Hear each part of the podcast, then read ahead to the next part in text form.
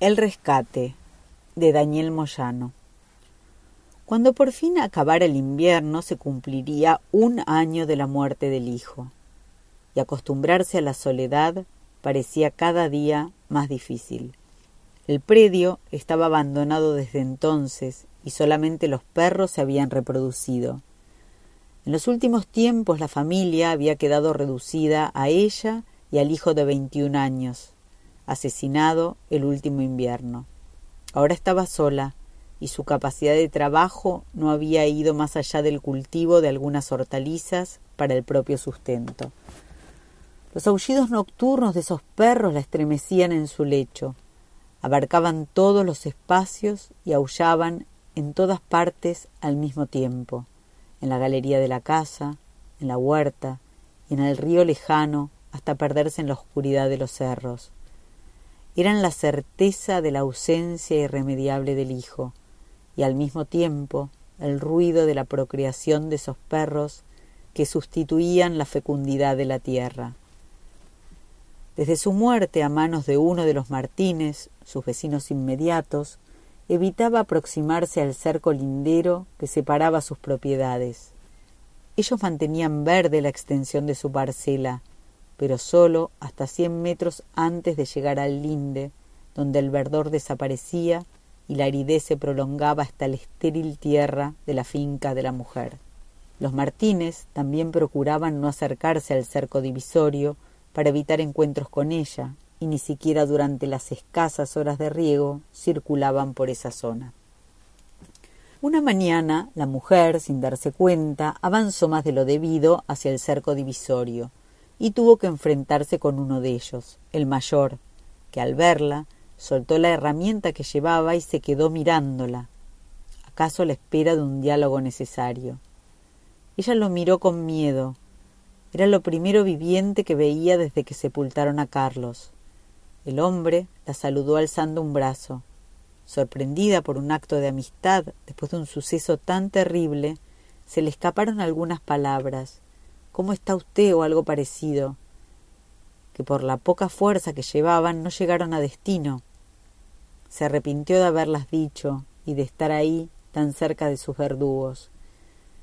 Sintió que eran dos animales mirándose sin entenderse.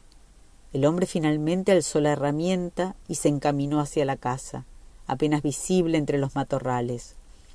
En las pesadillas de esa noche entre los aullidos de los perros que procreaban bajo los árboles secos, apareció un brazo en alto, no el del mayor de los Martínez, sino un brazo de su hijo pidiendo que no lo mataran, mientras sus perros tenían cruzas con los de los verdugos y las perras parían procurando devolverle a Carlos.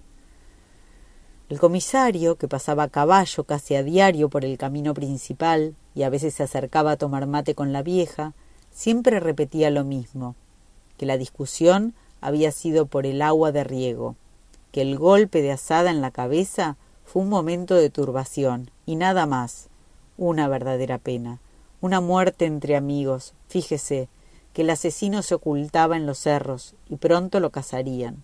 Estaban esperando que les mandaran buenos perros y todo era cuestión de vigilar las aguadas que el criminal se veía forzado a frecuentar para no morir de sed contada por el comisario, la historia era otra. Él intentaba convencerla de que en el fondo se trataba de una especie de accidente, pero ella había visto bien cuando el asesino alzó la asada y se descargó sobre la cabeza de Carlos. Había visto bien la sangre desparramada que se mezclaba con el agua de la sequía, motivo de la discusión y los insultos. Seguro, decía el comisario, que estaba arrepentido y que sufría por lo que había hecho. Un buen muchacho sin antecedentes, en un momento de turbación. Claro que le daría casa y lo entregaría a la justicia, pero había que analizar los hechos tal como sucedieron sin dejarse llevar por unos sentimientos que por otra parte comprendía. Él también era padre. La última vez que contó la historia, a una de las pocas visitas que llegaban hasta el apartado lugar donde vivía, la mujer notó que vacilaba, que los hechos, siendo los mismos, cambiaban de significado. No supo qué decir, cuando llegó el momento en que ambos hombres se enfrentaban justo cuando el agua de riego llegaba por la sequía.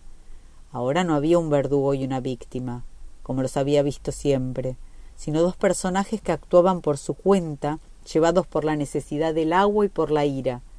Contó sin convicción el resto de los sucesos, segura de que el cambio se debía a algún hecho importante que se le había ido de la memoria.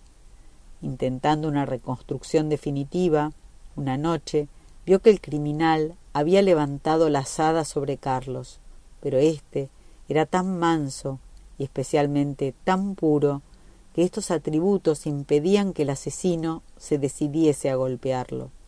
Entonces ella, colocándose en lugar del hijo, insultó violentamente al otro, para que el hecho se consumase. Pero la azada no caía todavía. Fue necesario que Carlos desenvainase su cuchillo para que la azada cayese violenta sobre su cabeza.